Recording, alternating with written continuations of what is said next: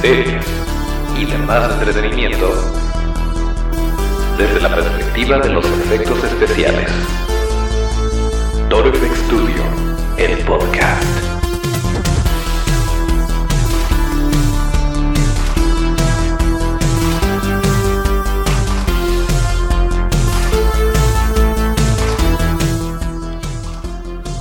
Pues así es, ya estamos de vuelta por fin en otro viernes de podcast. Bienvenidos a Torfex Studio, el podcast, el lugar donde hablamos de cine, series y demás entretenimiento desde la perspectiva de los efectos especiales de maquillaje.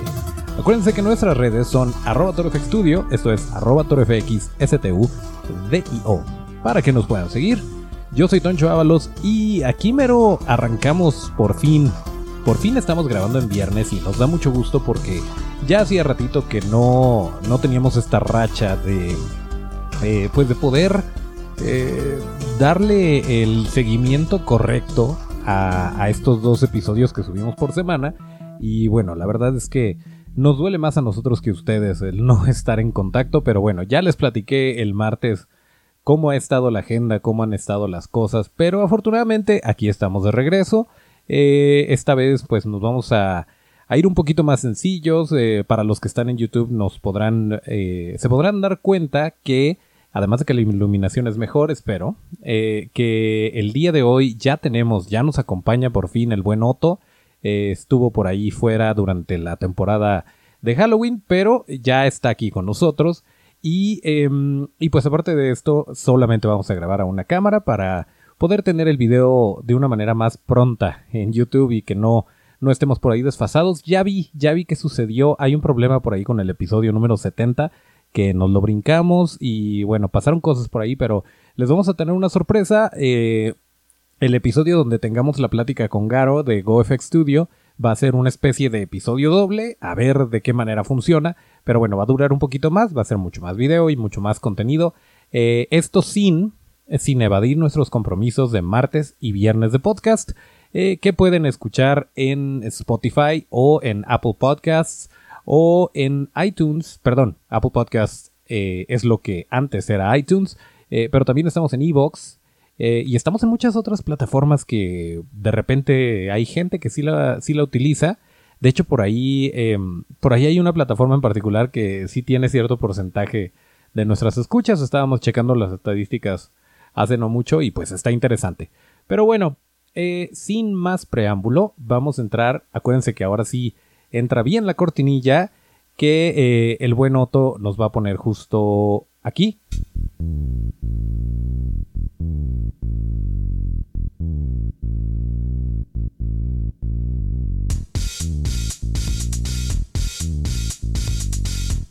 Muy bien.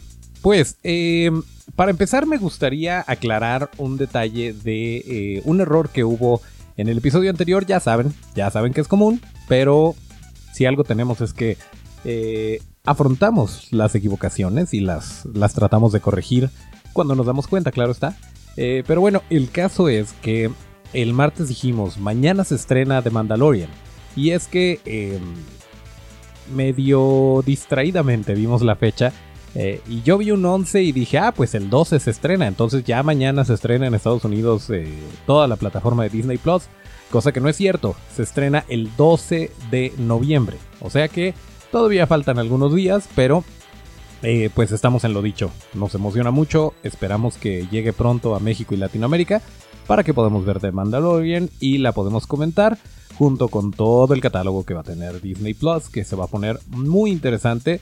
Yo sí le apuesto a que, a que va a estar bien y a que va a tener mucho contenido de calidad, así que pues no nos queda más que esperar, pero por lo pronto quería hacer esa pequeña corrección por si eh, las personas que nos escuchan en Estados Unidos estaban buscando y, que hayan tomado mi palabra como la verdad absoluta, que no deberían de hacer eso de todas formas, pero bueno, el caso es que no, no se estrena todavía de Mandalorian.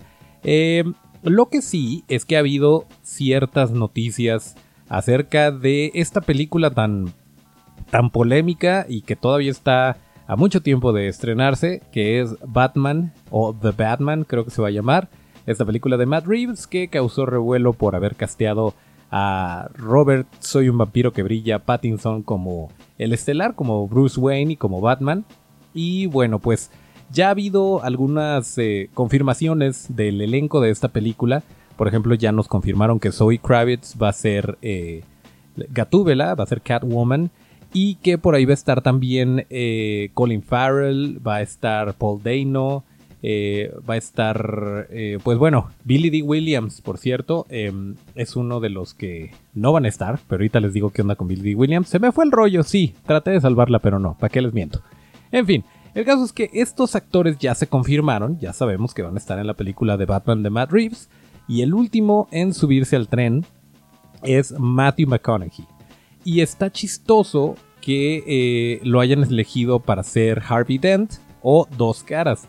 Este personaje ha sido interpretado antes, ahora sí, por Billy D. Williams, a quien los Warsis conocemos como Lando Calician, que por cierto va a salir en, eh, el próximo episodio 9, en, eh, la nueva película de Star Wars que se estrena en diciembre.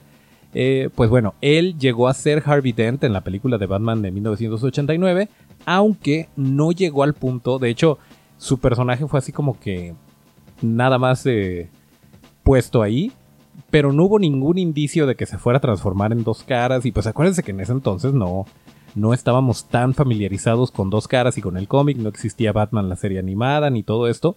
Y estuvo ahí nada más como tal vez huevo de Pascua, el personaje de Harvey Dent. Pero bueno, eso no le quita que haya sido el, primer Harvey Dent en la pantalla grande. E incluso en la película del Lego de Batman, él sí hizo la voz de, Dos Caras. Pero bueno, él ha sido uno de, tantos que han interpretado a Dos Caras. También estuvo Tommy Lee Jones.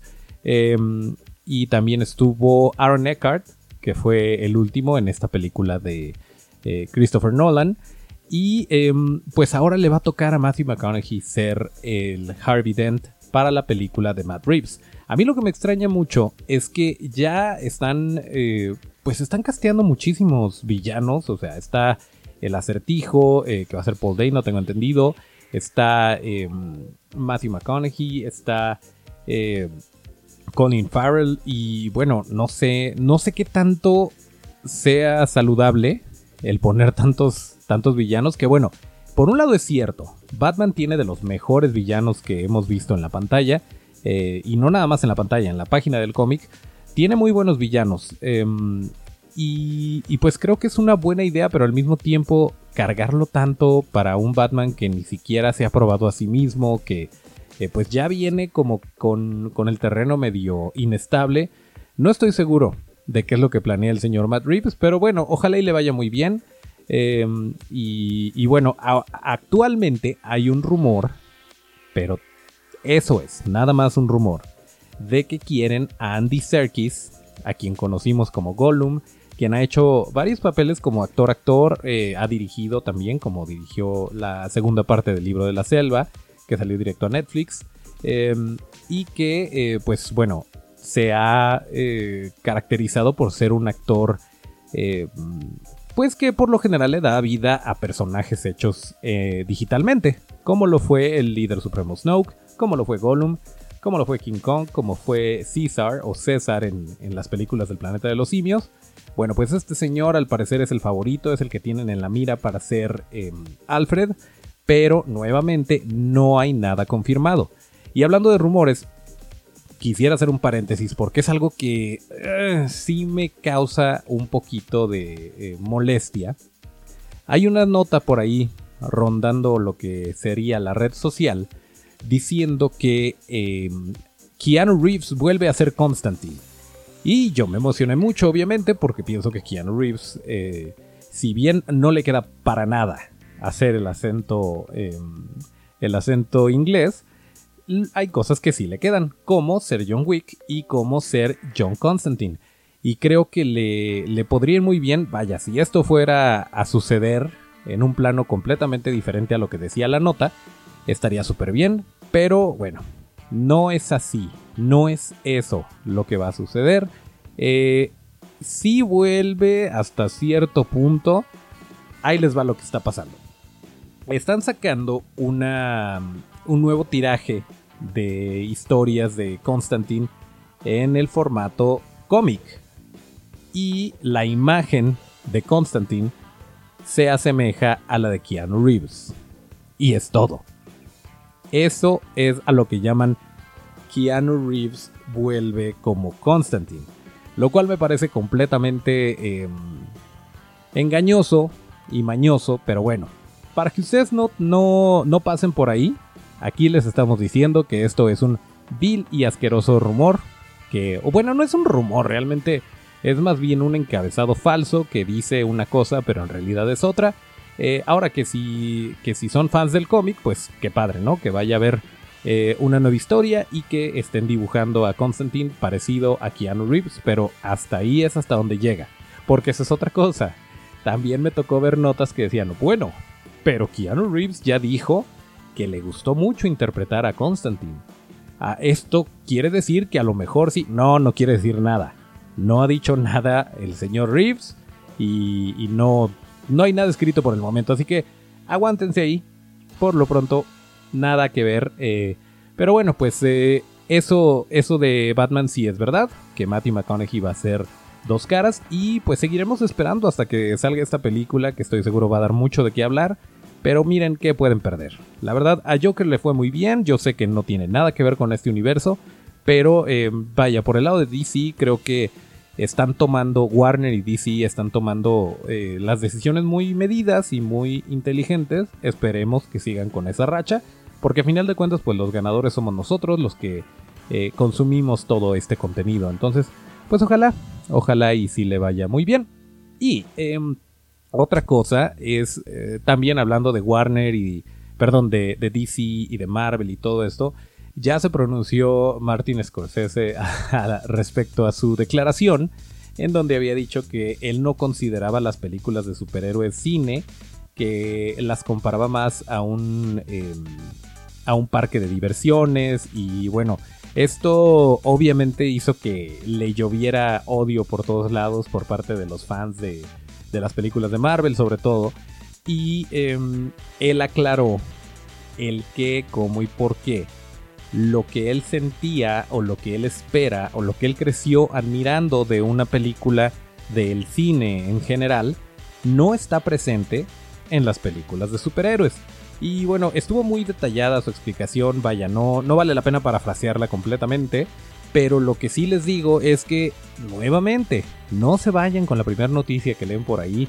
Además el señor pues tiene todo el derecho de, de decir que sí y que no, porque pues es un, director bastante talentoso y a final de cuentas es su opinión, es lo que él considera y a final de cuentas miren, se está, se está subiendo, también tocó por ahí el tema eh, de las plataformas, que si bien ese, eh, vaya, este, este punto sí es interesante, digo, creo que hasta cierto punto fue bueno que se malinterpretaran sus palabras porque le dio oportunidad de tener la atención y de tener el foco en lo que él tenía que decir que yo lo considero muy válido. Y es que él, siendo Martin Scorsese, dice, lo que pasa es que es tanta la oferta que no se trata de oferta y demanda. Simplemente si tú llenas un cine con, eh, no sé, de 15 salas, 13 tienen eh, una película de Marvel y eh, las otras dos son otro tipo de películas, pues obviamente es muy poca la exposición que están teniendo estos trabajos. Y dice, pues uno como cineasta, su meta es que la película sea vista en una sala de cine, con toda la atención y con toda la solemnidad que esto merece. Eh, sin embargo, la mayoría pues lo están consumiendo en formato casero, ya sea en plataformas digitales o en, em, en Blu-ray. Y bueno, tan cierto es esto que él dice, sí, la película de The Irishman, que es su nueva película, que ya les habíamos hablado un poquito, que Robert De Niro va a estar en México, etcétera, etcétera. Eh, dice, pues esta película sí va a tener afortunadamente una corrida comercial, va a estar en salas de cine, pero va a ser muy poco. Y pues, ¿qué, hacemos? Pues la ponemos en Netflix y, ahí también va a estar exhibiéndose. Si me ponen a escoger, yo preferiría que se viera en su totalidad en el cine. Pero él entiende que esto no es una posibilidad y bueno, está muy interesante el debate que abre el señor Scorsese. No es nada más un viejito gritándole a las nubes. Eh, tiene un buen punto el señor. Pero bueno, pues es la realidad que vivimos y em, pues no creo que podamos hacer mucho al respecto porque la verdad es que eh, efectivamente es entretenimiento puro pero lo consumimos y no lo vamos a dejar de consumir. O sea, yo soy muy fan de verlo, de ver las películas en casa y de verlas en plataformas digitales, aunque entiendo que se aprecia mucho mejor en eh, se aprecia mucho mejor en una en una sala de cine con el sonido adecuado, con la eh, el formato adecuado. Eh, pero bueno, pues no podemos hacer por lo pronto gran cambio al respecto. por lo pronto, permítanme tomar un poquito de mi agua y les voy a tratar de mostrar algo que va muy de lado con lo que acabo de decir y ojalá y sí se logre. Por lo pronto, entra la cortinilla justo ahí.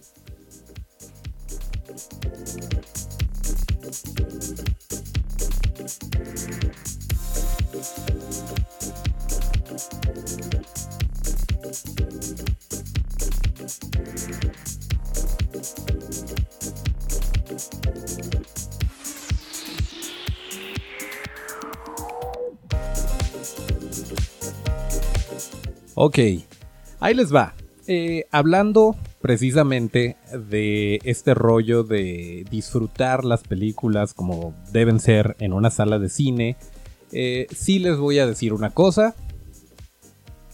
El cortometraje que abría la película de Víctor Osuna, si recuerdan cuando tuvimos a Víctor aquí, estuvimos hablando de, de su película Las reglas de la ruina, que Todavía, todavía está siendo seleccionada para festivales. Eh, ya lleva, creo que con el que acaba de anunciar ya serían 11 festivales que seleccionaron la película. Para que se den una idea y para que cuando esté en salas de cine vayan y la vean. Porque sí vale muchísimo la pena verla en, en la pantalla grande. Pero bueno, antes de esto, antes de la película de Víctor Osuna, estaba un cortometraje que se llama Duérmete Niño, dirigido por Freddy Chávez Olmos y coescrito por el mismísimo Víctor Osuna.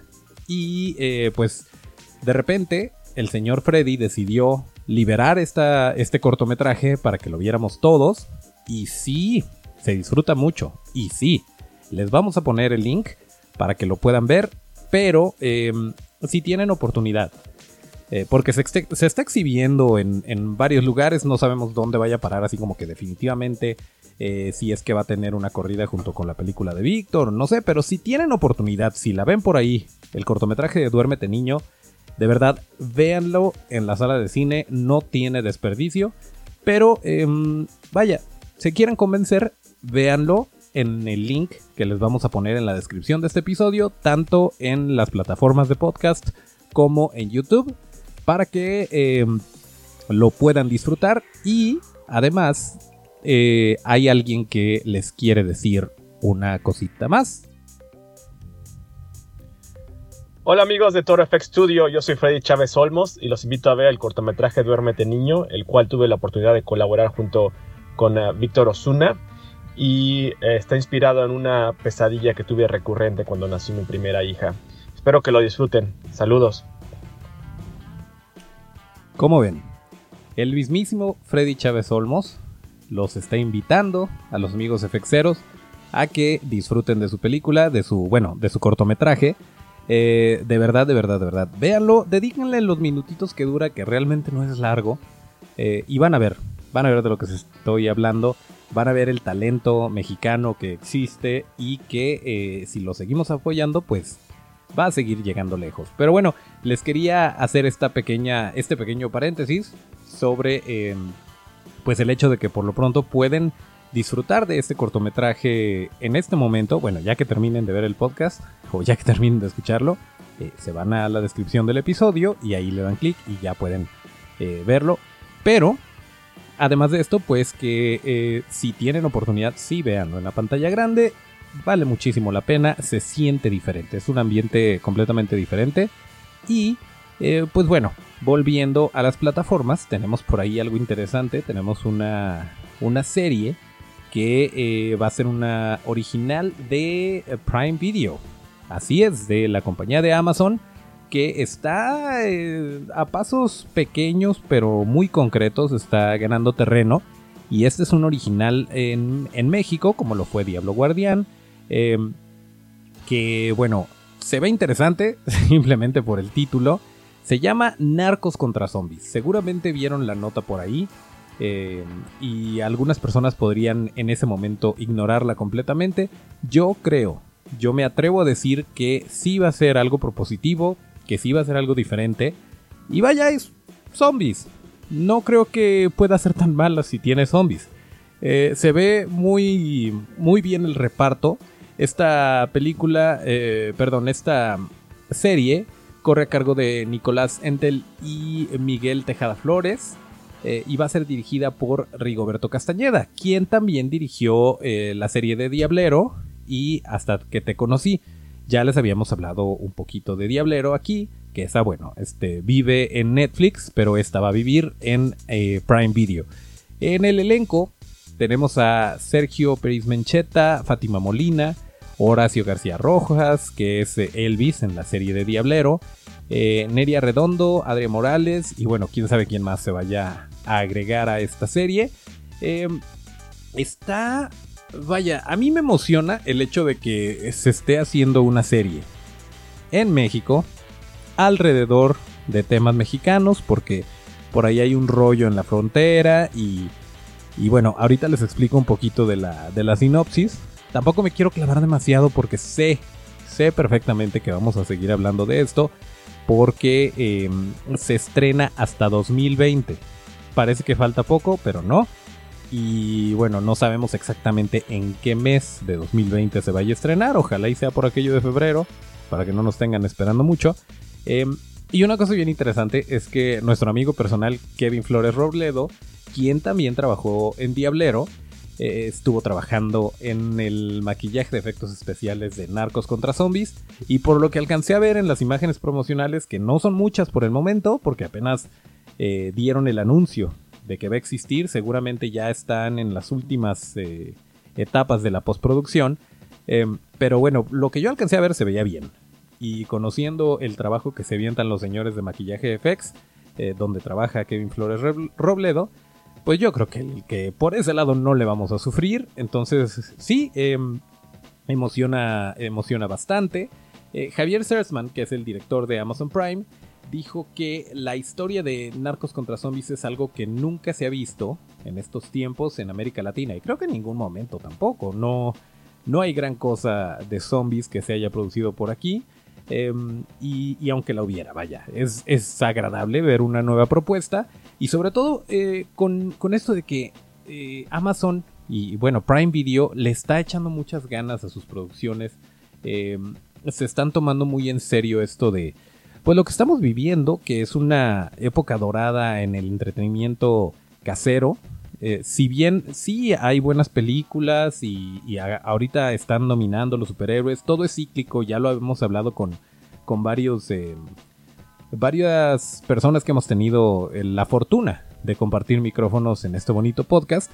Em, creo que fue Alec Gillis quien decía que, que todo es cíclico, que en cierto momento estuvo la, la temporada de los, de los vaqueros y que todas las películas tenían que ser de vaqueros de alguna manera u otra y que, bueno, esto, esto va y viene y, y no pasa nada y nada más hay que esperar y disfrutar lo que te alcance a gustar, lo que, o sea, subirte al tren que te pueda subir y hasta ahí.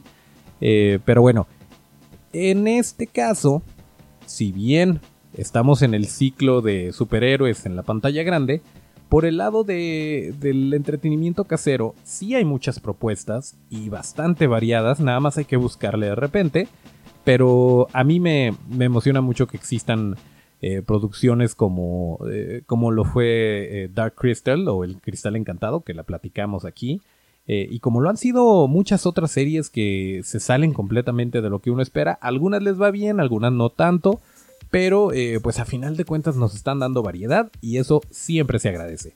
Les voy a leer un poquito de la, de la sinopsis para que, vaya, como no la he visto, pues no se las puedo platicar de manera anecdótica.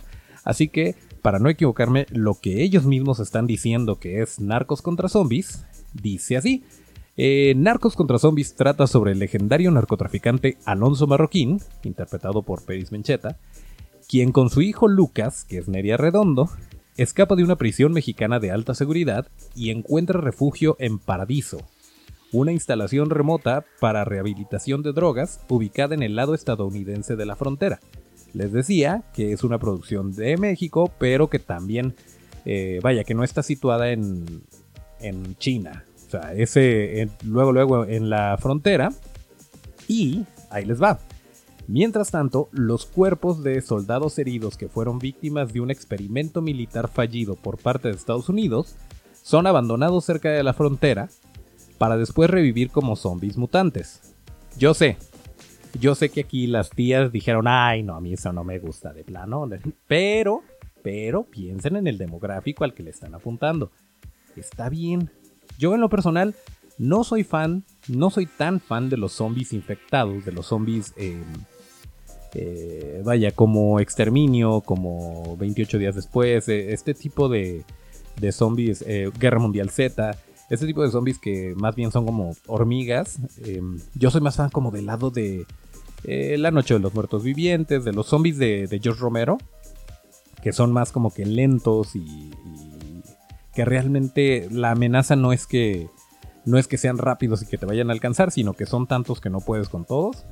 Ese es eh, como que el zombie que más me atrae. Pero bueno, eh, están poniendo las reglas.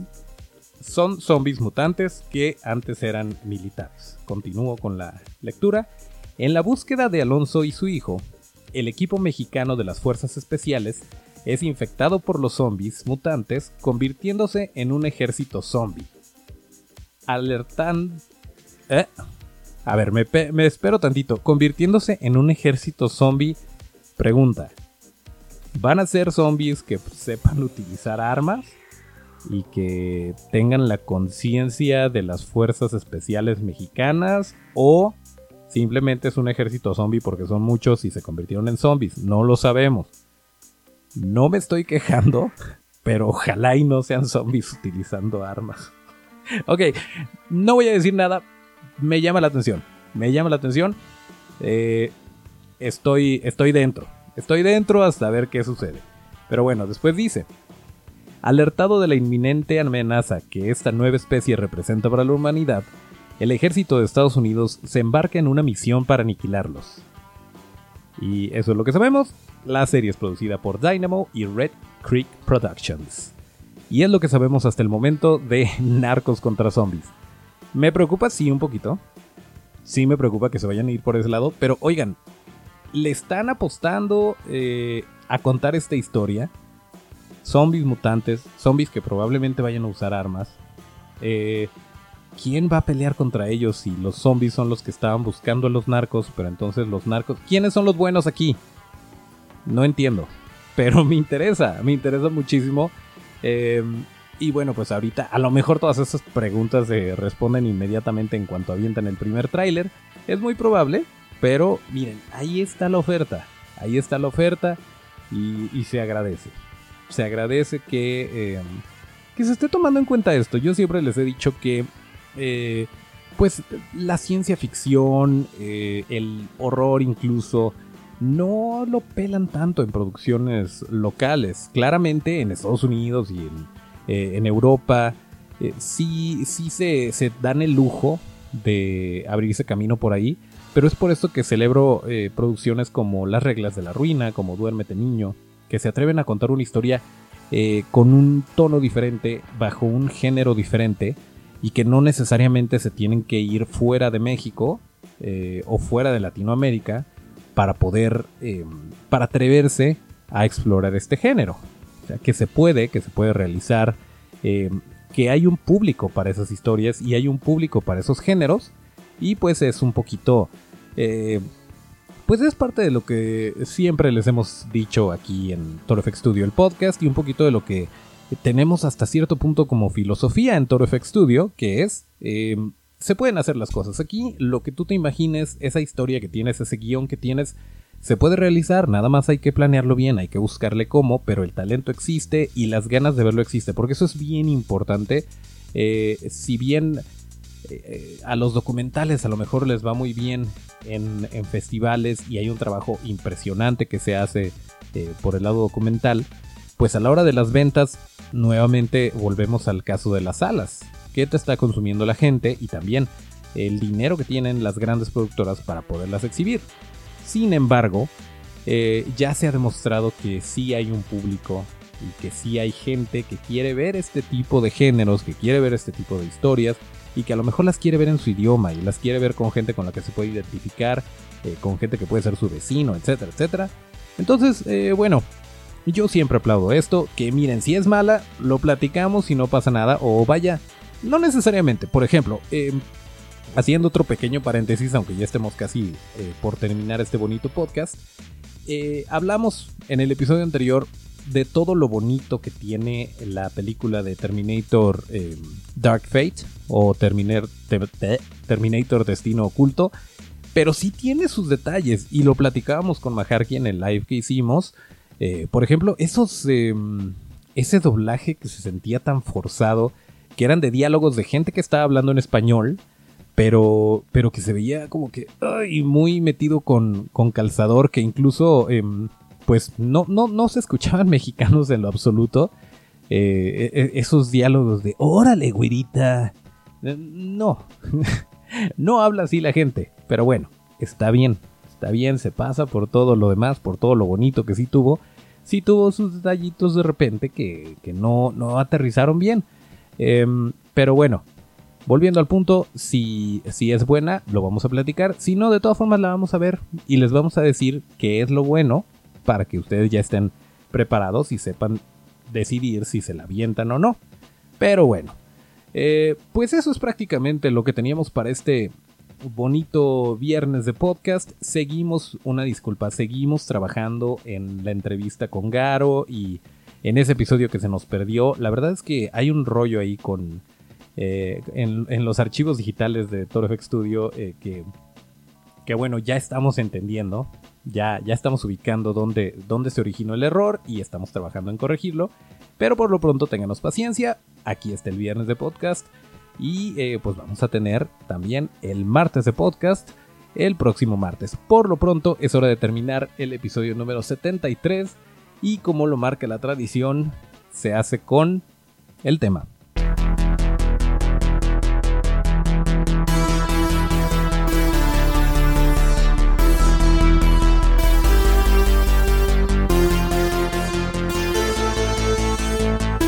Bueno, pues eh, aquí termina el episodio número 73 de Torfex Studio, el podcast correspondiente al viernes 8 eh, de noviembre de 2019. Acuérdense que para seguir la conversación hay que seguirnos en nuestras redes que son arroba Studio, esto es arroba torfx, STU, DIO. Yo soy Toncho Ábalos, mis redes son arroba Toncho Ábalos con T. Gracias al buen Otto en los controles, nos escuchamos el próximo martes de podcast y hasta el próximo llamado.